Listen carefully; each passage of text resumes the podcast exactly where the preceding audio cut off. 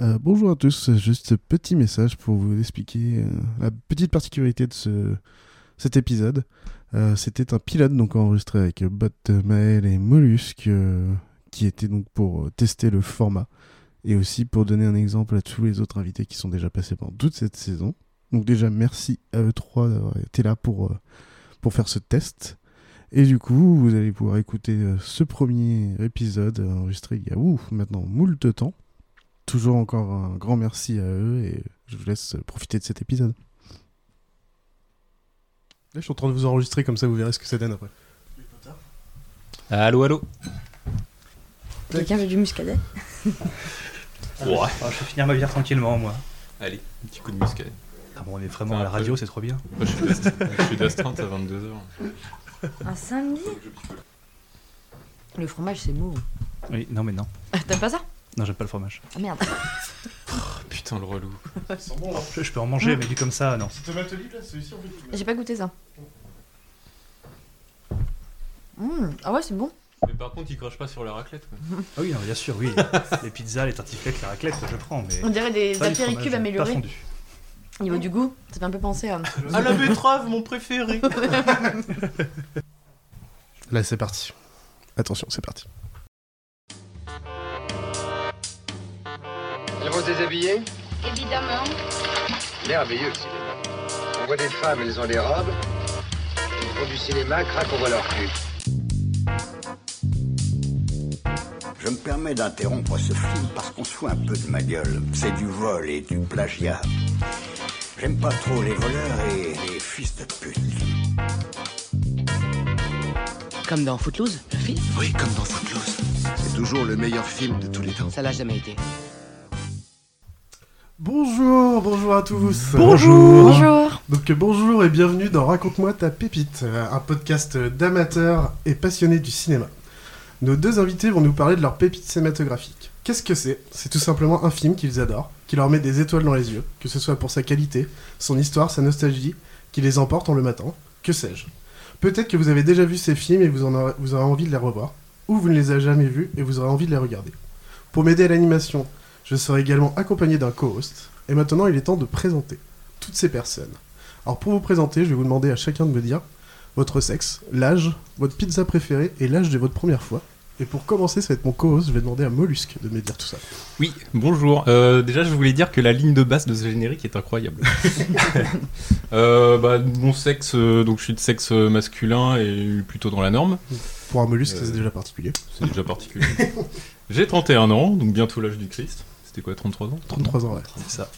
Et euh, du coup, ma pizza préférée, préférée alors c'était une pizza un peu spéciale. Il y avait une moitié euh, pizza à l'andouille et une moitié euh, pizza camembert et lard. Oh, la et du vache. coup, le mec qui me l'a servi, elle avait euh, l'avait nommé la pizza chaussette. Voilà. J'étais très content. C'est sympa. Et pour ma première fois, bah bientôt, j'espère. Voilà.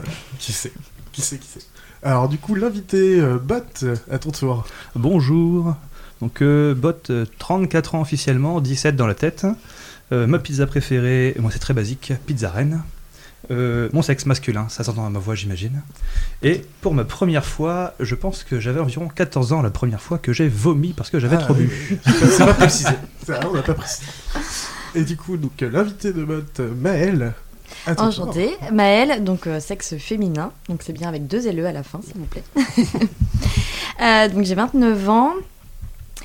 Euh, ma pizza préférée, c'est la 4 saisons, mais sans poivron, s'il vous plaît. Ah oui, quand même. C'est un peu chiant les pauvres. Ouais, c'est pas terrible. Et pour la première fois, je garderai ça pour moi. Oh, Mystère. beau. Mystère. Ouais, des mystères. Donc, euh, pour commencer, donc, euh, c'est Bot qui va nous présenter son film. Donc, j'ai un petit truc de- d'ouverture quand même. Tu, tu vas voir, tu vas kiffer, je pense. Je t'en prie, ouvre.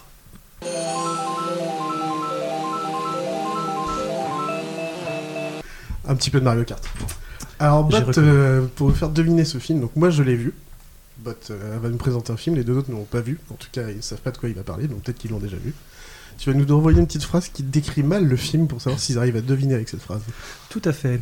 C'est l'histoire d'un mec qui se met à détruire des bâtiments et tuer plein de gens pour se venger de ses médecins qui lui ont causé des problèmes de peau. Freddy Oh. Krueger, euh, les griffes de la nuit? J'aime bien parce qu'il y a eu des yeux exorbités en face. Pour se venger de ses médecans. Je pense, bah, je pense Hulk, griffes de la nuit, ouais. Non, je connais pas. Ah non, non, non, vous l'avez pas. Ces réponses me plaisent. J'espère entendre Deadpool. Ouais, c'est vrai qu'il aurait pu y avoir un petit Deadpool, ouais, carrément. Ah. Ouais. Alors, je vais vous envoyer un petit son par rapport à ce film. Et vous- on verra si vous arrivez à trouver avec ça, mais sinon, après, on partira sur ce film.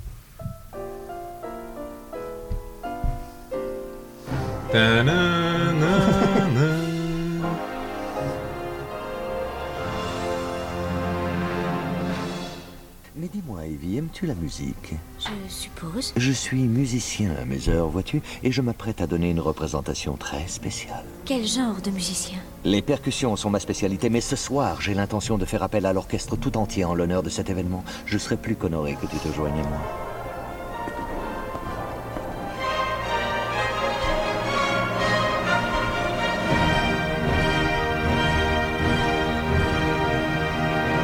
Ah, c'est beau de les voir galérer en face. Ah ouais, j'ai absolument pas là. Moi non plus. Cette musique. Oui. Sa musique. Et quelle musique? Alors, rien du tout du Mais côté de pris- Maël et de... Mais en fait, la, la voix de l'actrice me dit quelque chose. Ah on oui, dirait la voix de c'est Nathalie c'est Portman. c'est la voix de, de Dr House aussi, mais. Alors, euh, Pour être précis, c'est la voix de la doubleuse de Nathalie Ouais. Portman. Et c'est ça, donc, ce que je viens de dire. Ouais, c'est la voix de, oui, de la doubleuse. doublure. euh. Alors, du coup, euh, pour- c'était quoi ton film, Bot? Et nous allons parler aujourd'hui de V, Ah, V pour pour Vendetta. Ah. J'y ai pensé en entendant Nathalie Portman Ouais. avec le son, mais je me. Donc, euh, je vous fais un petit descriptif rapide. Donc, V pour Vendetta de 2006 de 132 minutes. Réalisateur Jax- James McTeague, je pense que ça se dit comme ça. C'est ça. Euh, acteurs principaux, donc euh, Nathalie Portman, donc, qui a joué bien sûr dans Léon, Black Swan ou les Star Wars 1, 2, 3. Et Hugo Weaving, connu, surtout connu pour l'agent Smith dans Matrix ou Elrond dans Les Seigneurs des Anneaux. Et maintenant, je te laisse nous expliquer bah, déjà le synopsis du film pour ceux qui ne connaîtraient pas. Et après, pourquoi tu as choisi ce film et qu'est-ce qu'on peut en attendre? Alors pour le synopsis, on est dans un monde dystopique. euh, précisément, ça se passe en 2038. Avant de, che- de checker la fiche Wik- Wikipédia, j'aurais dit 2030. 2038, où euh, l'Angleterre, ou plutôt le Royaume-Uni, est devenu un, un régime fasciste. Et nous avons donc euh, Ivy, qui est une jeune femme qui bosse dans une chaîne de télé, qui rencontre, au hasard, euh, V, ce mystérieux personnage portant un masque de Guy Fawkes, qui euh, l'invite, comme on entendait dans le son, à euh, assister à un concert qui est en fait la destruction euh, d'un- d'une cour de justice, d'un tribunal, si je crois bien, le Old Bailey. Et ensuite, le reste de l'intrigue, il s'agit de cette vendetta de V contre le régime de ce pays, donc régime fasciste, où il, souhaite en fait ramener plus de liberté. On peut parler d'anarchie, mais son but n'est pas l'anarchie. Il passe par l'anarchie pour euh, que les gens aient, aient une envie de liberté euh, et euh, de dire stop à ce- ce régime fasciste. Bah, c'est vraiment pousser la violence. ben, Alors, la violence est très présente. Comme il le dit, Comment la violence n'est pas la solution, mais c'est une solution. C'est ça. C'était une- un des questionnements du film d'ailleurs pour moi. Oui. Est-ce qu'il faut utiliser la violence pour faire la révolution Bah, euh, ne ne serait-ce que le fait qu'il porte le masque de Guy Fawkes, qui est justement un mec qui avait euh, commis des attentats à l'Assemblée anglaise. Qui avait C'est- essayé de commettre les La attentats chambre- le la 5 chambre des novembre lords, euh, 1605, en effet. ouais. Du coup, voulait faire bien marqué, c'est un membre d'un groupe provincial catholique anglais qui a planifié la conspiration des poudres. Donc c'était un attentat manqué contre le roi Jacques Ier d'Angleterre et le Parlement anglais. Hmm, Exactement. C'est ça. Parce que du coup, je ne savais plus de ce que c'était Guy Fawkes. Moi, je vais vérifier quand même parce que je sais. Mais, mais du coup, pourquoi ce film alors Euh, ce film, eh bien, comme tu le disais, il me met des étoiles dans les yeux. Euh, je l'ai re-regardé il y a trois jours, impossible de ne pas pleurer à la fin. Euh, alors je sais pas si on peut se permettre de parler de la fin ou si on se garde de vraiment spoiler. tu, bah tu peux y aller. hein, de toute façon, Mm, les gens sont prévenus. hein, pas. Mais oui, pour moi, déjà, l'idée de ce héros qui accomplit une quête, pas pour lui, pas pour la gloire, mais pour une idée, pour une cause, qui est une.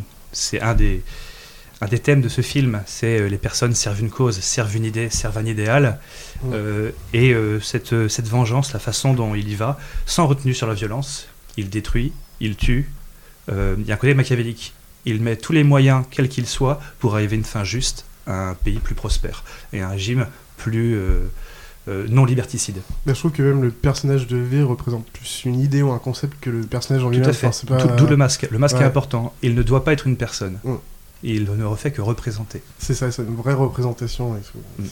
Donc il y a cette idée, cette façon dont ils en parlent, et il y a aussi euh, les répliques. Enfin, tous ces, il y a quelques moments où il fait des grandes tirades, toujours en revenant sur le V. Je trouve ça trop bien écrit. Euh, je l'ai Mm. vu en VO et en VF. Dans les deux cas, c'est beau. Euh, ça envoie. C'est bien interprété aussi. Il n'y a pas que le texte. Je pense que l'acteur fait le taf parce que il Enfin, c'est une tirade de théâtre, de, de grande comédie. Mm.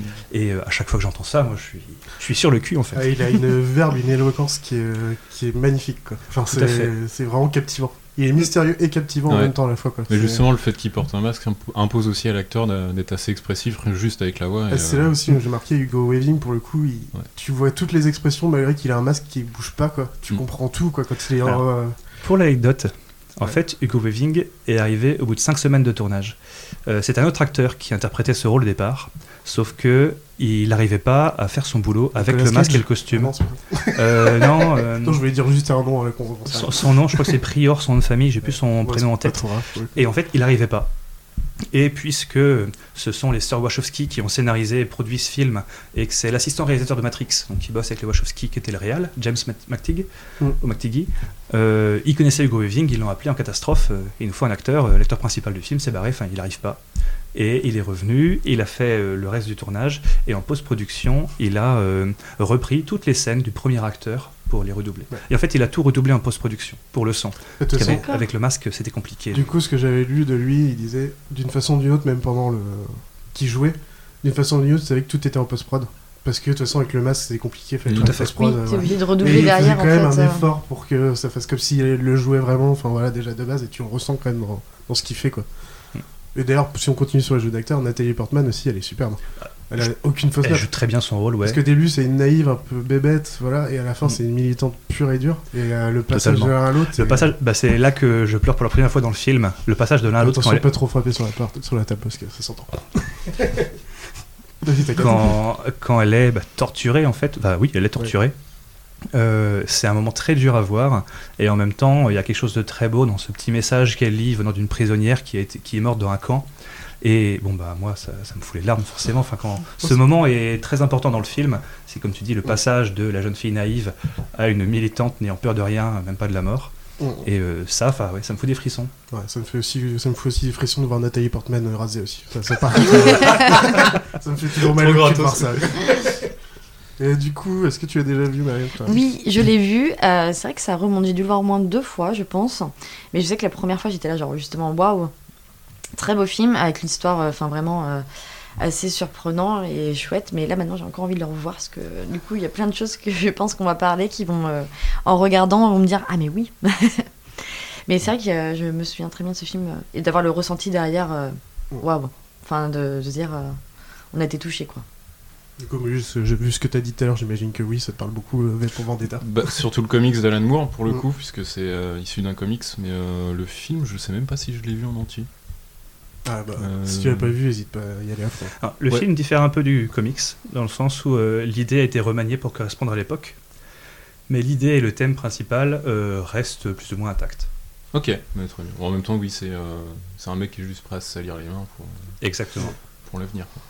Et du coup aussi pour revenir sur le masque, parce que quand même c'est aussi un, un signe, enfin un symbole qui a été très réutilisé et réutilisé du coup. Totalement. Euh, Dans les années 2000, le symbole des Anonymous, euh, où ils considéraient que cet homme euh, révolutionnaire. En fait, ils l'ont pensé à travers Guy Fawkes à l'origine, et V pour Vendetta, ça a été une pierre en plus pour considérer ouais, l'idée de la révolution pourrait passer. Ça, ce masque transmet une idée de révolution. Et euh, c'est pour ça euh, qu'ils l'ont utilisé dans le système où euh, ils ne sont pas une personne, ils sont une idée, ils sont une cause. La cause qui n'oublie pas et qui ne pardonne pas. Et ça correspond bien à ce qu'ils veulent promouvoir. Par contre, j'avais une question parce que je l'ai plus trop en tête, mais quelle est, euh, quelle est la justification d'avoir choisi Guy Fawkes? Parce que lui, c'était plus euh, catholicisme contre protestantisme à C'est l'époque. ça. En fait, ce qu'il voulait, c'était une opposition. Au départ, euh, ce masque a été choisi. Il voulait opposer le totalitaire. Enfin, au départ, c'est catholicisme face au protestantisme. Et dans le comics, c'est le fascisme face à l'anarchisme. Et dans le film, c'est fascisme face à euh, une société un peu plus libre. C'est moins. Le côté anarchique est, Ouais. est moins présent. Mais c'est l'idée d'opposition, de la volonté d'une révolution. De, de pour, se euh, confronter au pouvoir. euh, tout à place, fait. quoi. et d'affronter, oui. Et- Donc après, peu importe la cause, du moment que c'est une confrontation au pouvoir. Mm. La question se pose parce qu'en plus Guy Fawkes du coup il a raté en plus du coup sa Vendetta. Il l'a raté. Et du coup c'est vrai que c'est bizarre de le choisir alors que là on essaie Mm. quand même de... Oui, mais c'est un loser magnifique. C'est un loser Et- magnifique. Il l'a raté, mais il défendait une idée, une cause, et qu'elle ait échoué ou pas, euh, la Mm. cause est restée. Ouais carrément. La volonté de s'opposer au pouvoir. Et Il y avait un autre truc après aussi que j'ai marqué, bah, du coup c'est euh, donc anticipation. mais dans une Angleterre avancée technologiquement, mais surtout sur la surveillance, un peu du Big Brother, un peu euh, dans l'idée. Mhm. Le pistage, la télécommunication, mais pas vraiment sur le reste en fait. Genre sur la télé, c'est des vieilles télé, enfin tu vois ce que. Enfin c'est bizarre, c'est vraiment Ouais, il y, a- il y a un truc très anachronique. euh, Ouais, c'est des vieilles télé avec une seule chaîne, Ouais. unique. Mais ça, c'est plus euh, pour montrer le côté fasciste que le côté technologique. On, en revient assez vite justement à l'Arlésienne de 1984. Quoi. Enfin, Ouais, Oui, complètement. c'est dans ce que je pensais euh, justement. ouais. Bah, le côté politique, bah, état policier, fasciste, euh, la désinformation, enfin en tout cas. euh, Oui. Bah, c'est une des scènes du film. Ouais. euh, non, non, euh, un journaliste dit euh, on fabrique pas l'information, c'est le bout du- du gouvernement, nous on la relaie seulement. Et donc les mecs savent qu'ils disent des conneries, mais ils s'en fichent puisqu'ils sont, ils se sentent pas responsables. mm, mm. ça, ça me rappelle une situation. Ah. Il y a le couvre-feu aussi en ce moment, ça nous parle beaucoup, on est en plein dedans. Oui, les couvre-feux qui effectivement. sont tous les jours déjà de base et en plus. Oui, euh, puisque le, le point de départ de ce système fasciste dans le film, c'est un virus qui a tué plein de gens et ils ont échangé leur, leur liberté pour de la sécurité. C'est ce qu'on fait un peu en ce moment. Parfait. Alors, c'est- Ah, quand j'ai revu le film, je fais Ah ouais, c'est vrai que j'ai oublié le coup du virus. Enfin, j'avais oublié, je fais Ah bah dis donc, c'est bien pour l'époque. Mais du coup, dans le film, il y a la phrase euh, Un peuple qui sacrifie euh, la liberté pour un peu de sécurité ne mérite ni l'un ni l'autre. Je sais pas quoi. Euh, oui, si je me, je me C'est qui pas, qui avait dit ça déjà? C'est. Oh la vache, tu fais mal là. Alors, à l'origine, je ne saurais pas te dire qui. Ah, je vous ai dosé là. Ah, Ouais, carrément, je sais plus. Je sais pas qui est le premier auteur de cette phrase. Pour Ouais. moi, c'est V, mais euh, Ah non, non, je pense que c'était un homme politique. il l'a euh, Ouais, repris, je pense ouais. que c'est un homme politique à l'origine. Non, mais c'est pas grave. Mais euh, c'est pas trop grave, mais oui, il y a cette phrase. ouais. Mm. Ouais. Et aussi, je trouvais que tu voyais aussi beaucoup de propagande, plein d'affiches partout, un peu bah, Oui. comme tu as pu, comme on peut s'imaginer dans la Seconde Guerre mondiale ou des choses comme ça. Mm. Beaucoup de propagande à fond, partout, partout. Quoi. C'est, euh, je trouve que c'est assez bien foutu là-dessus. Quoi. Et, et justement, euh, dans les propos du film, on a aussi l'effet de contre-propagande. C'est-à-dire que la méthode de V pour promouvoir son message, c'est euh, d'envoyer des, centaines de milliers de masques partout en Angleterre. C'est-à-dire que si certains propagent leur message à travers la télé ou autre, lui il trouve son moyen pour propager son message et donner aux moyens, euh, les moyens aux gens d'avoir euh, une contre-proposition face à cette propagande. Et c'est assez, intéressant. Bah, c'est la, la scène Mais- de fin où tout le monde est ça, masqué. ça fait penser aussi un peu euh, au dernier Joker, où, euh, où Oui. ils sont tous Oui. après euh, en Joker et euh, Exactement. justement pour créer un peu l'anarchie, des Ouais. choses comme ça. Tout à fait. Mm. Bon, alors lui, par contre, le Joker, c'est plus de l'anarchie pour Oui. Alors lui, c'est de la euh, vraie anarchie. La vraie C'est de la anarchie, vraie en anarchie, effet. Mais il y a l'idée, franchement. Voilà. ouais, alors, euh, du coup, via ces masques, il propage son idéologie sans forcément donner de directive. quoi. Non, et il leur donne la, la possibilité De de, désobéir. porter ce masque. Et, euh, et il le fait à un moment où il demande à chacun de se rendre. Euh, c'est un peu la fin, je vais spoiler. Oh non. Euh, hein. il propose à chacun de se rendre devant le Parlement, justement, qu'il compte détruire.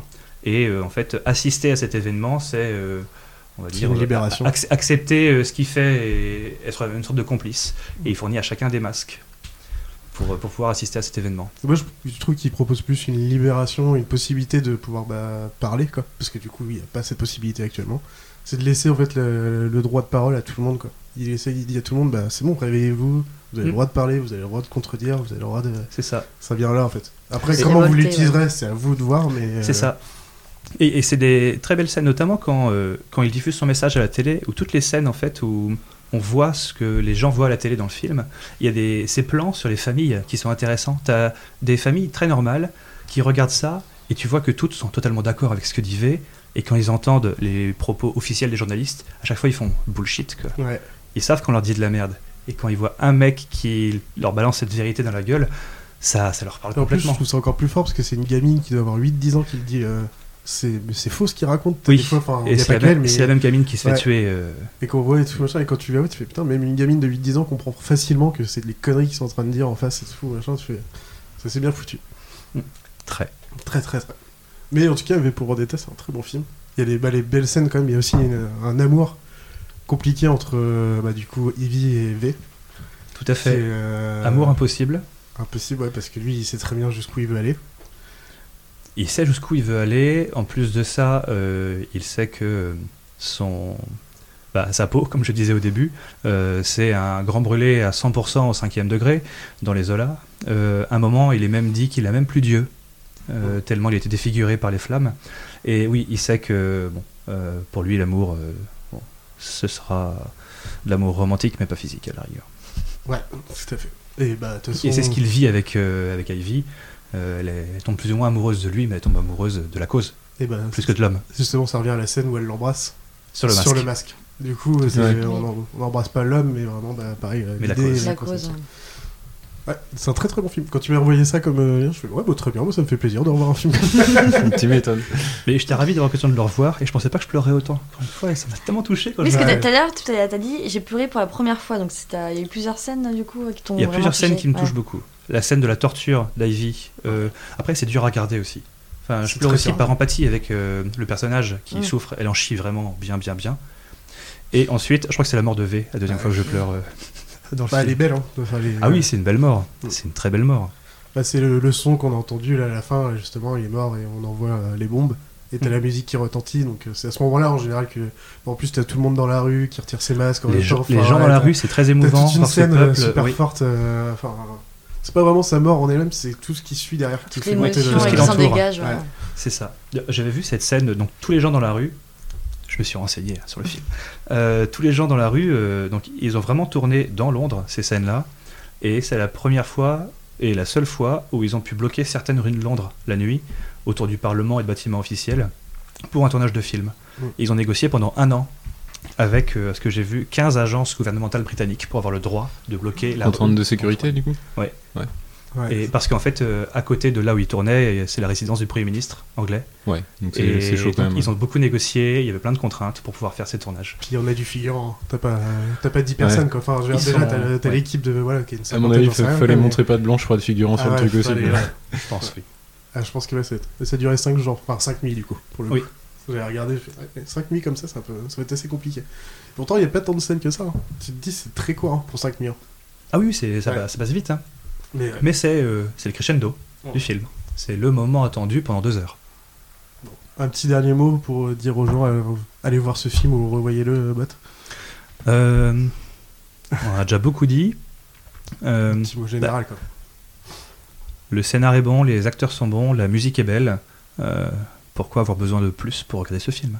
Tout simplement, c'est beau. Manger des pommes alors. bah. Mangeons des pommes. Et du coup, j'ai maté le fils du masque pour rien. Quoi. Ah, bon, pour les gens et tout, j'aurais fait la vanne que Bot avait choisi le fils du masque. bah, si vous voulez aller le voir, allez-y, mais vous allez passer un mauvais moment. J'ai entendu que c'est un film très mauvais. Je les ai pas vus. Surtout quand on est nostalgique de The Mask, ça fait très mal au cul de regarder le fils du masque. J'espère qu'un jour quelqu'un choisira The Mask. Tu passes un message, là. Pas le fils. Euh, du coup, on va passer à l'entracte. Je vais vous envoyer un petit son. Attention, ça fait mal. Alors, qu'est-ce que c'est l'entracte C'est un petit moment entre nous, juste euh, voilà, pour nos invités. Je vais leur demander leur acteur et leur actrice préférée.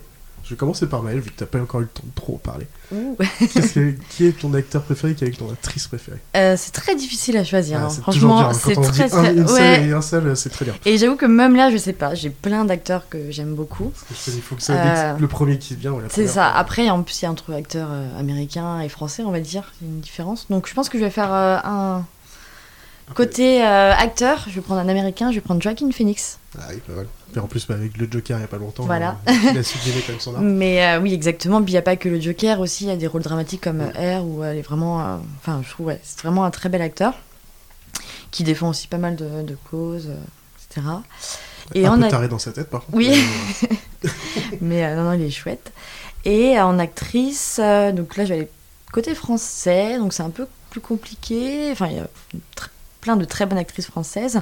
Mais je pense que je vais choisir Juliette Binoche, Ah ouais. qui a une très belle et longue carrière et qui est encore super euh, voilà, dans tous ses films. Pour le coup, une belle carrière internationale aussi. En plus, international aussi, ouais, parce que même dans ses, euh, on va dire, milieu de carrière, a pu jouer dans des films avec Johnny Depp, des choses comme ça.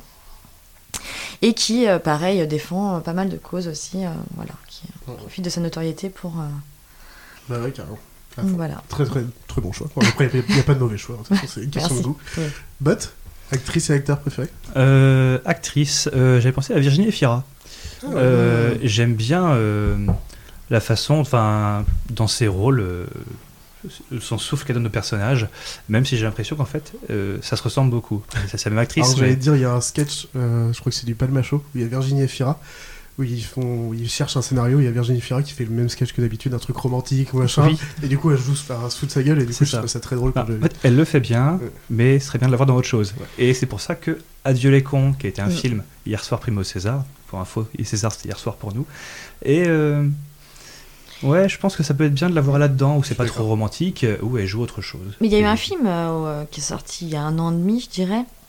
Euh, qui est, ouais, je joue pas avec quelqu'un de romantique, plutôt quelqu'un un peu dépressif. euh, J'ai plus le nom du film. C'est avec. Civil. C'est ça, oui. Ah, Et euh, ouais. Et ben ça revient un peu au même. euh, alors elle est célibataire, mais elle a des problèmes de cœur, elle a des problèmes. de- Oui, enfin, mais c'est moins comédie romantique qu'on a Ah, c'est pu moins voir. comédie euh, ouais. romantique, mais euh, j'aimerais la voir dans d'autres rôles. Je, Oui. je pense qu'elle peut très bien jouer plein de rôles différents. J'aimerais la voir dans autre chose. Elle est Puis géniale. aussi, hein. vu qu'elle intervient une fois dans Camelot et que j'aime beaucoup Camelot, j'avais pensé à Ah, voilà. Ah ouais, il y a des gars comme ça. Voilà. Et Personne après, euh, c'est peut-être parce qu'elle est plus à l'aise dans un registre euh, que dans les autres, non? Je Je pense, ouais, je pense que c'est ce qu'on lui propose aussi. quoi. Ouais, elle est un peu accrochée au truc malgré elle, quoi. L'étiquette, quoi. Oui, un peu. Et en acteur, du coup, tu vas dire Alain Chabat parce qu'il joue dans Camelot. En vrai, j'y ai pensé. Et je me suis dit non, on va aller vers autre chose. Et j'ai pensé à Jean Dujardin. Euh, Ah. Donc c'est pas vraiment mon acteur préféré, mais c'est un acteur que j'aime bien. Euh, parce que euh, il peut jouer un peu tous les styles. On l'a vu dans du tragique, dans du comique, dans de l'action. Euh, c'est notre bel Mando euh, 40 ans Ouais. plus tard un peu. Bientôt politique en plus. Comment? Bientôt dans du politique. Oui, il va jouer, effectivement, euh, c'est ça. Nicolas il va Sarkozy. faire un simili président C'est un peu euh, tiré de Sarkozy. Ouais, je savais pas. Et parce que OSS 117. Ouais. Voilà aussi. Quoi, un gars et une fille? Alors bien sûr, mais en plus euh, que ça Les diffuse à la télé, je regarde hein, et ça me fait rire hein, toujours. Ah, il y a une fille, c'est une très bonne Ah bah, sitcom c'est- marrante. Oui, c'est vrai que ça marchait bien. ouais. Et, ouais.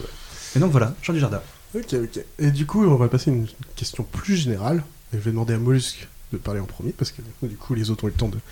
Ce sera pour tout le monde. Votre premier souvenir de cinéma Euh, Déjà, je sais pas, environ quel âge, avec qui, quel film Alors, euh, euh, sache que j'ai, euh, j'avais mon idée du truc, mais j'ai quand même consulté ma frangine. Et, du coup, on n'a pas la même, la- le même truc. On est jumeaux avec, avec ma frangine.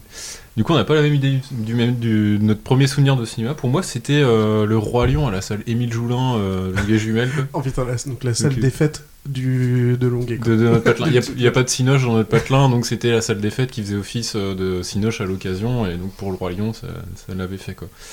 Putain, et donc euh, je pense que j'avais 5 ou 6 ans, et on avait vu le Roi Lion. Et tu t'en rappelles Et ben je, je me souviens pas euh, dans les détails de la séance. Ouais, mais tu te vois Mais je me, je souviens euh, d'être. euh, je me souviens de l'entracte par exemple, je me souviens de, de- de plein de petits détails comme ça. Donc c'était assez cool. Et euh, pour ma frangine, elle, c'était quand on a été voir La Vache et le Président. Donc on avait déjà 10-12 ans quoi. Et il y avait personne dans la salle, on était que tous les deux. Donc, euh, Ah, c'est son petit moment avec son frère, c'est pour ouais, ça. mais, mais du coup, on avait fait de la merde. On, re- on regardait un peu le film euh, vite fait quoi. Mais en gros, on sautait sur les sièges, euh, enfin on profitait de toute la salle parce qu'on l'avait euh, Ouais. pour nous deux quoi. Voilà, pour elle c'était ça. Donc, euh, Bon, je vais rebondir avec le mien avant de vous. Moi, c'est en fait, c'est la menace fantôme. J'avais 9-10 ans en fait. Mon vrai premier souvenir où je vois un film, je m'en rappelle bien et je suis pas avec mes parents, je suis avec des copains. Donc, euh, et du coup, c'est la menace fantôme. Du coup, peut-être qu'il m'a aussi rappelé euh, tout mon amour après pour Star Wars, euh, en général, quoi. Mais. ou toute ma geekerie aussi en général, peut-être. Mais. ouais, en y repensant, je suis putain, en fait, avant la menace fantôme, j'ai pas de vrai souvenir. J'y suis allé, mais c'est pas. Y a rien de présent vraiment dans ma tête là-dessus. Et toi, Maël, c'était quoi du coup Bah, moi, c'est comme Mollusque. c'est le Roi Lion. Temps, ouais. Voilà, j'ai le souvenir de. on- À l'époque, j'habitais dans une petite, euh, petite ville où le- les films sortaient trois semaines après tout le monde. Et j'ai le souvenir de faire la queue avec mes parents et mes sœurs pour aller voir Le Roi Lion. Et à la dame qui, euh, qui passe à l'entracte avec euh, son petit euh, casier de bonbons. Pour, euh, voilà. Donc, c'est les petits souvenirs. euh. Bah ouais. Et voilà, Ouais, T'avais quel âge du coup Et- Bonne question. Ça devait être une de rediff parce que. Ah, mais je te dis, on sortait en retard les films là-bas. 5 ans ah, il, est de, Ouais. il est- il est de Ah, ouais. 95 ou 96. 94, euh, il est. ouais, bah 3-4 ans, tu vois. 4 ans. Ah, ouais. putain, putain, moi j'ai pas de souvenirs avant mes 6 ans. mais- Et toi, Bot, du coup, c'est quoi Et Moi, mais c'est que tu piccolais euh, trop déjà à l'époque. Ah putain, à l'école, ça m'a tué les neurones. Totalement. Euh, moi, premier souvenir, j'avais 8 ans et mes frères, qui sont bien plus vieux que moi, euh, m'avaient emmené. En fait, euh, mon frère Alors, aîné avait, Krueger, on en revient. mon frère aîné venait avoir son permis et donc il voulait euh, aller au ciné et il m'avait emmené voir The Mask. Oh, Non. Et euh, je me souviens que j'avais adoré et dans ma tête, je me disais, Oh, mais c'est ça le cinéma, c'est trop bien. J'ai compris après que j'étais trouvé sur un bon film et que bah, après j'ai vu des boules. en plus, pour un gamin, c'est nickel The Mask. Quoi. Enfin, tu vois, il y a Ah oui, les oui. mimiques de Jim Carrey, du masque, enfin, c'est Bah, nickel. totalement, enfin j'ai hurlé de rire du début à la fin, c'était trop bien. Le film suivant, c'était Pocahontas, et j'ai compris que tous les films se valaient pas. T'es dur. Oh, ça va. C'était mon Disney préféré. Eh ben, je préfère The Mask à Pocahontas. Oui, clairement, mais Oui, Pocahontas, oui. c'est pas une bouse C'est non plus. Non. C'est bon. J'avais pas accroché. Ouais. Il voulait se la jouer rebelle. est la couleur du vent Putain, mais quelle belle voix, pas dans, la... pas dans le bon rythme et tout, c'est magnifique. bah, merci, merci. On va passer au film de Maël. Donc, je vais vous faire une petite ouverture. Ça fait mal aux oreilles. hein. Ça réveillera les gens. Hop là. Donc, Maël, à ton tour, tu vas nous donner une petite phrase pour mal décrire ce film. On va voir si les autres devinent.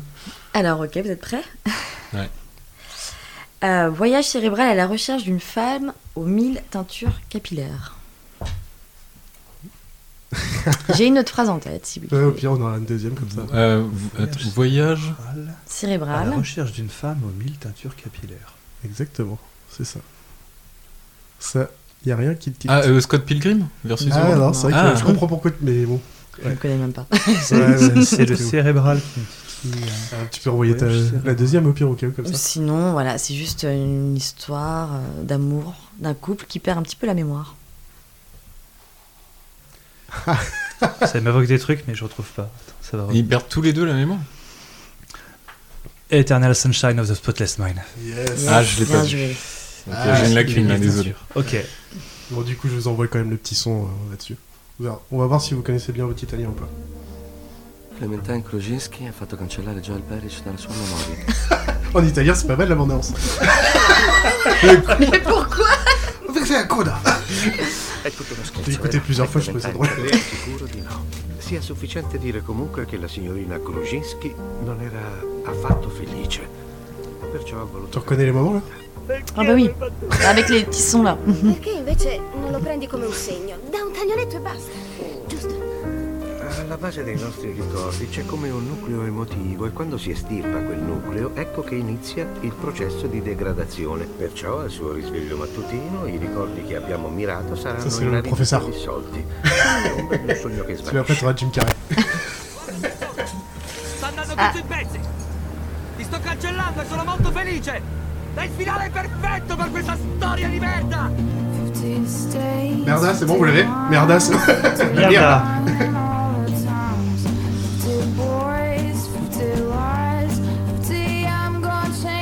Et la musique, elle est trop cool. La BO, elle est vraiment Très sympa. Ouais, elle est, su- elle est vraiment chouette. Donc, euh, je vous fais le petit récap du film. Donc, c'est Eternal Sunshine of the Spotless, the Spotless Mind, excusez-moi. Très dur à 2004, 108 minutes, de Michel Gondry. Euh, donc, en acteurs principaux, donc il y a Jim Carrey, donc on en a parlé juste avant, justement, The Mask, Truman Show, Food Irene, par exemple, qui étaient tous avant le film d'ailleurs. Euh, Kate donc Titanic avant, largement avant, pour le coup, c'est 97 Titanic. Et Les Divergents, pour ceux qui les ont vus, par exemple. Et il y en a trois autres, donc, qui sont un peu. euh, surtout trois. Il y a Kirsten Dunst, Mark Ruffalo et et Elijah Wood dedans. Et ça vaut le coup parce qu'on voit Mark Ruffalo en culotte, alors que maintenant on le connaît en Hulk et ça fait quand même une. On est grosse ouais. Euh, bah, elle, je nous expliquer le film et après aussi pourquoi tu l'as choisi du coup. Donc le film, c'est l'histoire euh, d'amour de Joël et Clémentine. Euh, voilà, une histoire assez euh, passionnelle. Joël, c'est quelqu'un de plutôt discret, réservé, avec une vie assez monotone. Alors que Clémentine, c'est quelqu'un voilà, qui est très vivante, assez loufoque, et très extravagante même, on va dire. Voilà, je reviens sur les teintures parce que dans le film, on trace en fait le, la chronologie du film grâce à ses couleurs de cheveux. Et euh, l'histoire donc euh, est euh, cette histoire d'amour passionnel qui se finit et quand Joël essaye de retrouver Clémentine, Clémentine a complètement oublié Joël. Elle ne se souvient plus de lui. Il comprend pas et en fait il apprend qu'elle a effacé toute leur histoire d'amour de sa mémoire. Et pour éviter de s'offrir, il décide de faire la même chose. Et donc voilà, euh, le film retrace en fait les différents moments de, de leur histoire. Et du coup, pourquoi ce film alors? Parce que c'est euh, voilà, c'est pas une histoire d'amour un petit peu euh, comme on voit dans toutes les comédies romantiques, comme on parlait tout à l'heure. C'est vraiment une histoire d'amour assez euh, sincère, je trouve. Et elle fait vachement réfléchir en fait sur justement l'intérêt de la mémoire. Parce qu'on se rend compte dans le film, euh, donc j'ai le droit de raconter un petit peu. Ouais, de toute façon, c'est vrai. On se rend compte dans le film que euh, quand Jim Carrey décide euh, d'oublier Clémentine et qu'ils font le travail, donc c'est un docteur, Lacuna, enfin le, le, qu'il s'appelle Lacuna, quand ils viennent intervenir pour effacer Clémentine de sa mémoire, il se rend compte qu'il ne veut pas l'oublier en fait. Même si ça a été très dur, même s'il y a eu des moments très difficiles, mais il y a aussi surtout beaucoup de beaux moments qu'il ne veut pas perdre. Et euh, donc voilà, ça c'est vraiment chouette, comme quoi la mémoire fait partie euh, de nos vies. Il faut vivre un peu avec son passé en fait, et pas décider de le supprimer. Et en plus aussi, euh, je trouve que en le regardant, en le re-regardant, on, on apprend plein de choses en fait. C'est ça qui est chouette comme film, c'est que euh, on se rend compte de petits détails qu'on se rendait pas compte avant. Bah, clairement, la grosse question philosophique du film, c'est doit-on oublier nos malheurs pour mieux vivre en fait quoi. C'est vraiment ça en fait. Est-ce Ouais. que ça vaut le coup de... ouais. Alors du coup, pour le coup, euh, en faisant des recherches, je sais que c'est un truc de Nietzsche. C'est un truc que j'ai- je Ah savais oui pas. Mais cette recherche-là, c'est contré versus... Ah, j'ai oublié le nom du deuxième. Je sais Euh, plus, c'est mais plus oui. en gros, enfin voilà, quoi, Nietzsche qui disait non, vaut mieux tout oublier parce que le bonheur c'est dans l'oubli, en fait on l'est plus facilement dans l'oubli, en gros. Je résume très. Voilà, quoi.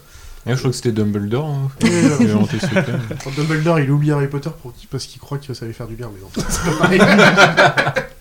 Mais surtout, on apprend avec le film que malgré euh, l'oubli, en fait, on revient. Ouais. Voilà. Parce que, euh, voilà, malgré, en fait, le fait que euh, Clémentine oubliait Joël et Joël oubliait Clémentine, et ben ils arrivent inconsciemment à se re-retrouver et à recréer cette première rencontre. Mm. Et c'est un peu aussi le sujet du destin, en fait. Ouais, Ta, mémoire change pas ta nature, en gros.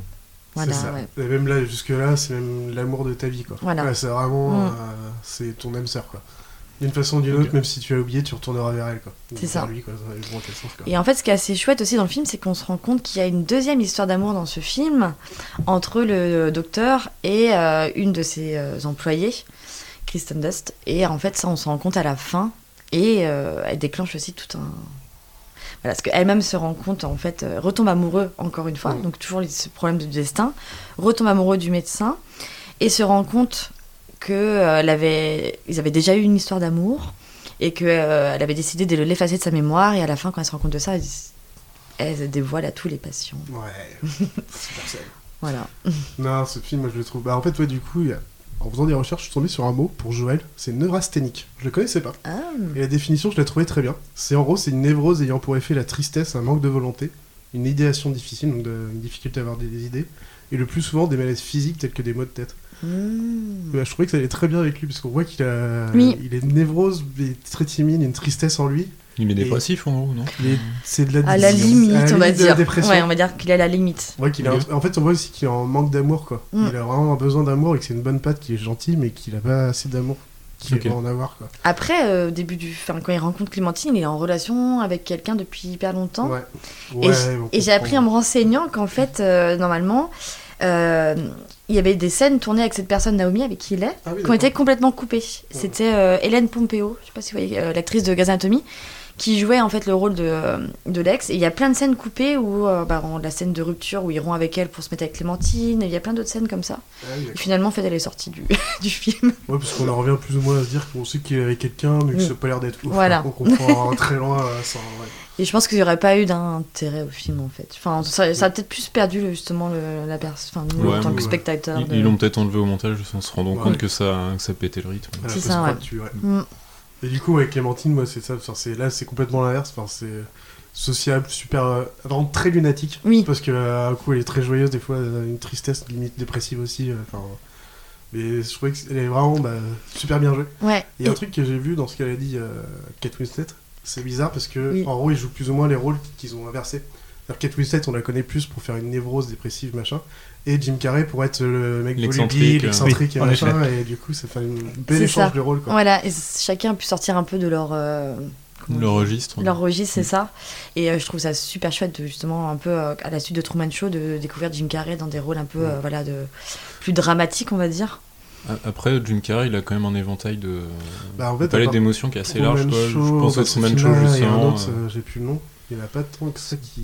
Bah, il, a, il a souvent eu le droit au rôle d'excentrique, mais il s'est, euh, il s'est quand même donné dans autre chose. Quoi. Il a fait autre chose dans le numéro 23, si je me trompe pas. Non, si c'est Ouais, mais 23. après, on voulait parler des bons films. donc. non, j'ai quand Enfin, moi, je le trouve bon. Et dans ce film-là, je le trouve bon et c'est intéressant ce qu'il Non, mais lui, il joue très bien, ça change rien. Mm. Et après aussi, le film, c'est Michel Gondry, donc un réalisateur français. En plus, c'est ça qui est chouette. euh, pour un film américain, voilà, on a un réalisateur français euh, qui a fait d'autres super films. Enfin, pour avoir vu L'écume des jours, euh, et même par rapport à des petits courts-métrages qu'il fait, il est vraiment très fort. Les clips aussi, il est très Ouais, fort là-dessus. voilà, sur les clips, euh, ouais, avec des, euh, des images qui. euh, je sais plus comment. C'était pas lui, le premier clip de Daft Punk Je crois qu'il a dû Ah faire un il a fait un clip de Daft Punk, c'est sûr, ouais. Ah, il, en a fait à balle de Ouais. clip de toute façon. C'est- Ouais, ouais. il y a- je crois qu'il existe un DVD justement qui compile un peu les clips qu'il a réalisés, euh, qui, est, qui est assez Mais, sympa. euh, Mais ça, bref. ça se sent dans le film parce que Mm. sur les. Parce que du coup, on voit vraiment le vrai film. C'est tout le temps où tu vois euh, enfin, Jim Carrey, donc Joel, qui va perdre ses souvenirs petit à petit Mm. et qui court après ne pas perdre les souvenirs de Clémentine dans son cerveau. Et du coup, t'as des effets de mise en scène, des trucs qui disparaissent, des visages qui C'est étouffent. Enfin, voilà, c'est- c'est vraiment magnifique. L'imagerie du film est vraiment Mm. super bien. Et les transitions d'une scène à une autre, il passe une porte, il rentre autre part. ou même pas, juste il y a une- un entre-deux portes, donc du coup, il est autre part. Enfin, c'est euh, Ouais, vraiment- mais c'est ça. Gombrich Mm. travaille vachement sur l'onirisme en général. euh, du Et on coup, est j'ai j'ai pas complètement vu le film, mais du coup, c'est ce que ça a l'air de retranscrire euh, Ouais. finalement. Et ce qu'il faut savoir, c'est qu'en fait, euh, donc, je crois qu'il a eu l'idée avec son scénariste. Alors, j'ai plus le nom, c'est euh, Charlie, je crois, quelque chose, je sais plus. Non, Si, c'est Charlie Kaufman. voilà. Et en fait, le scénariste, c'est le scénariste de Dans la peau de John Malkovich. Donc, on est un peu, un peu sur le même système dans le cerveau, etc. Ouais. Et ils ont eu, je crois qu'ils ont eu l'idée ensemble du film, justement. euh. Et euh, en gros, c'est un travail vraiment euh, tous les deux. Ah oui, ouais, j'avais lu l'anecdote d'ailleurs. Et en fait, c'est vraiment genre, ils s'étaient rencontrés, et puis Charlie Kaufman, il lui fait J'ai une idée de film, euh, en fait, euh, qu'est-ce Mm. que tu penses euh, si on pouvait perdre, enfin, choisir d'enlever certains de nos souvenirs, en fait, malheureux, comme on voudrait, quoi. C'était juste ça à la base. Et par contre, ça a duré longtemps après, avant qu'ils Ouais. sortent le film, mais euh, ils, ont, ils en ont parlé. Devant un apéro, sur une petite quoi, et, euh, À la française. à la française. Alors il faut. ouais. Après aussi, j'ai remarqué aussi la musique du film, surtout à un moment. euh, c'est au moment où il y a l'opération qui va commencer. Enfin, je dis l'opération, mais je sais pas si on peut dire ça vraiment, mais ouais. Oui, la mise en place Ouais. t'as une musique très dramatique. Alors que tu te dis normalement il fait ça pour lui quoi. Et en fait, tu, ça montre bien que ça va être en fait une chose plutôt mauvaise qu'une Oui.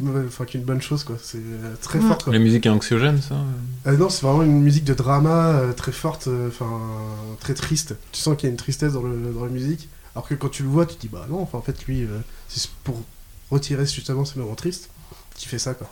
Et là ils mettent une musique qui est un peu contraire au, au truc et je trouvais que du coup ça montre bien que derrière tu, euh, enfin, c'est peut-être pas si bien que ça quoi. Euh, j'avais une question qui est peut-être pas forcément très utile, mais ça se manifeste comment le- l'effacement de mémoire? C'est une thérapie ou c'est un, un- un- une action un peu brutale de chirurgie ou je sais pas En quoi, fait, euh, donc lui, il, a- il prend des rendez-vous avec le médecin où il raconte euh, du coup toute son histoire avec euh, Clémentine. il donne tous ses souvenirs euh, matériels aussi. Donc après, soi-disant, ils doivent préparer un- une étude, enfin un truc. voilà, Cartographie, euh, cartographie du cerveau, où est placée Clémentine dans la mémoire. Et en gros, ça se passe, ils lui donnent un médicament pour qu'il s'endorme, et après, ils lui mettent un petit casque sur la tête, et avec une machine, ils arrivent à effacer. Voilà. Ok. C'est très. euh, Mais ils y Oui, passent- c'est- ça se fait pas en deux minutes quoi. Non. Ils y passent la nuit dessus quoi. Voilà. À faire ça quoi. Oui, non, mais je, du coup, je pensais plus à un truc euh, thérapique euh, au long cours, euh, finalement, euh, au départ. Quoi. Non, c'est technologique. Euh, hein. à base d'hypnose ou je sais pas quoi. Non, non, effectivement, c'est très- vraiment un truc qui est censé euh, fonctionner très Très rapidement. technologique, très mal fait en plus, le casque très dégueulasse. Oui, euh, voilà, je pense que c'est voulu. Ouais, ouais, je pense Oui. que c'est complètement grotesque. Ouais. Même l'écran, hein, oui. C'est un écran des années 70 C'est ça. euh, où t'as juste au bas ou des choses comme ça. Exactement. 2004 quand même, ouais, c'est un peu mieux que ça quand même normalement quand même. mais ouais. Oui. Et justement, je pense que c'est pour euh, bah, un petit peu. euh, on sait que c'est pas possible en fait, je pense, d'intervenir comme ça dans le cerveau et donc autant faire euh, montrer que c'est vraiment pas possible.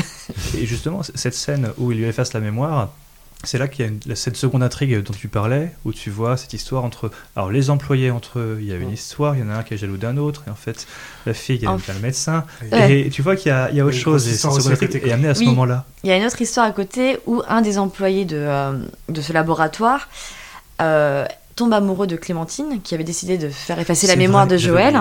Oui, aussi. Et en fait, il récupère tous les souvenirs justement de Joël pour se faire passer pour Joël, pour que Clémentine tombe amoureux de lui.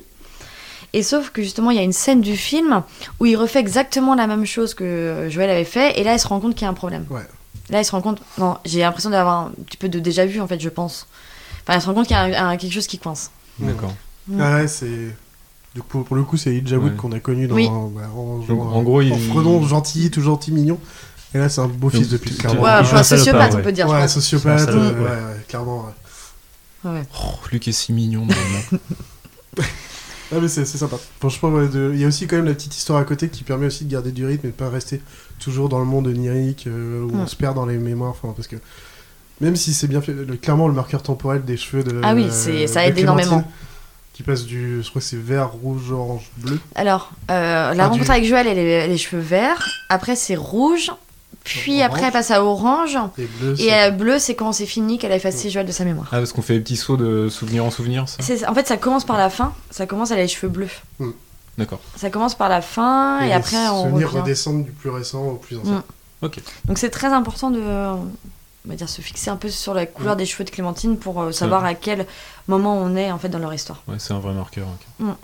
D'accord. C'est simple, comme marqueur. Très très simple. C'est- C'est c'est clair, oui, c'est c'est simple. Qu'ils ont raté dans The Witcher de mettre des, des marqueurs temporels quand tu fais de la temporalité. Tout à fait. Non, Même mais Eh ben, série. fallait jouer au jeu plutôt que de mater une série de merde. Les deux sont bien. non, en tout cas, c'est un très beau film. euh, Est-ce que tu as une petite phrase encore, euh, comme Bot tout à l'heure, pour euh, dire aux gens allez-y à fond, euh, renvoyez-le ou allez le voir quoi. Euh, bah déjà bah, pour les acteurs qui jouent vraiment super bien et surtout comme je vous disais c'est que euh, c'est un film on va dire un peu romantique mais aussi euh, très euh, très réel et qui se fait poser beaucoup euh, enfin des très belles questions sur sur nous et nos histoires avec les gens et justement cette histoire de, de mémoire de passé tout. Voilà. Je vous le conseille. Histoire d'amour et de séparation en boucle. Ouais, c'est ça. En boucle. et de destin au Ouais, final pour continuer à rêver un petit peu quoi. C'est ça. Et ben voilà, messieurs, dames, on a fini. C'était bien. C'était pas mal. chouette. Qu'est-ce que Mm. vous en avez pensé? Très bien. Ouais, s'est très bien contente. Ouais. Très bien. Oui. C'était très, euh, très apaisant. Ouais. C'est un peu moins. Il n'y a pas Angelo, c'est pour ça que t'es habitué C'est sur ça, le slip. euh. un, peu, un peu moins mouvementé. T'inquiète que pas, je vais la garder cette phrase, hein, je vais, je vais Ouais. lui montrer. hein.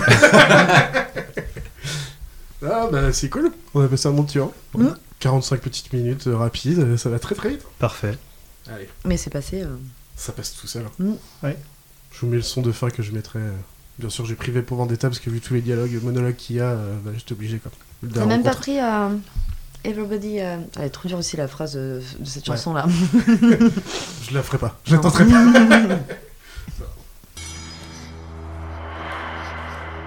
Crois-moi, je ne te veux aucun mal. Qui êtes-vous? Qui? Qui n'est autre que la forme qui résulte de la fonction de qu'est-ce que Et ce que je suis, c'est un homme sous un masque. Ça, je le vois. De toute évidence. Je ne mets pas en doute ton sens de l'observation, je ne fais que mettre en exergue le paradoxe qui est de demander à un homme masqué qui il est. Oh, d'accord. Mais en cette nuit des plus favorables, daigne me permettre, à défaut d'un banal sobriquet, de te présenter les caractéristiques de ce dramatis persona. Voilà Vois en moi l'image d'un humble vétéran de vaudeville, distribué vicieusement dans les rôles de victime et de vilain par les vicissitudes de la vie. Ce visage, plus qu'un vil vernis de vanité, est un vestige de la vox populi aujourd'hui vacante, évanouie. Cependant, cette vaillante visite d'une vexation passée se retrouve vivifiée et a fait vœu de vaincre cette vénale et virulente vermine vantant le vice et versant dans la vicieusement violente et vorace violation de la volition.